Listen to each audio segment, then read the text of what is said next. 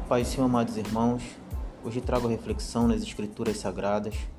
Se encontra no livro de Mateus, no capítulo 13, do verso 24 ao 30. A parábola do joio. Outra parábola lhe propôs, dizendo: O reino dos céus é semelhante a um homem que semeou boa semente no seu campo. Mas enquanto os homens dormiam, veio o inimigo dele semeou o joio no meio do trigo e retirou-se.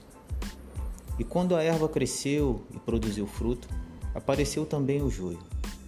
Então, vindo os servos do dono da casa, lhe disseram: Senhor, não semeaste boa semente no teu campo?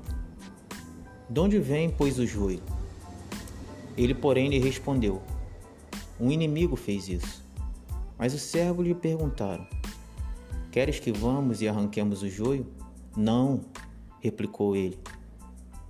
Para que ao separar o joio, não arranqueis também com ele o trigo. Deixai-os crescer juntos até a colheita, e no tempo da colheita direi aos ceifeiros: Ajuntai primeiro o joio, atai-o em feixes para ser queimado, mas o trigo recolhei-o no meu celeiro.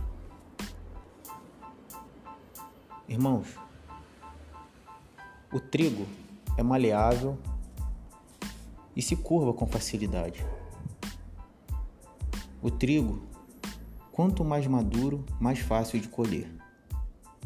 Já o joio é muito rígido e não se curva nunca. O joio fica mais enraizado, mais difícil de ser colhido. Podemos ver aqui nessa parábola a diferença entre um verdadeiro servo de Deus um homem reto e íntegro para com um homem que não serve ao Deus vivo.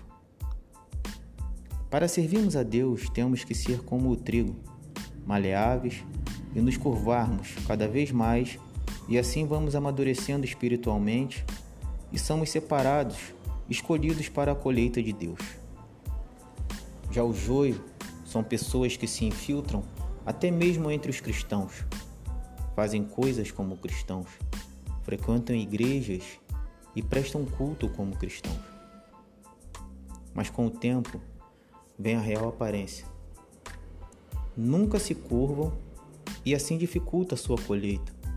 Se tornam rígidos, de coração duro, não amam, não perdoam, não se curvam diante do Rei, do único Deus vivo, e com isso perdem a salvação e são jogadas ao fogo, em feixes para serem queimados. Amados irmãos, escolha se querem ser trigo ou joio. Que Deus possa abençoar a vida de cada um. Amém.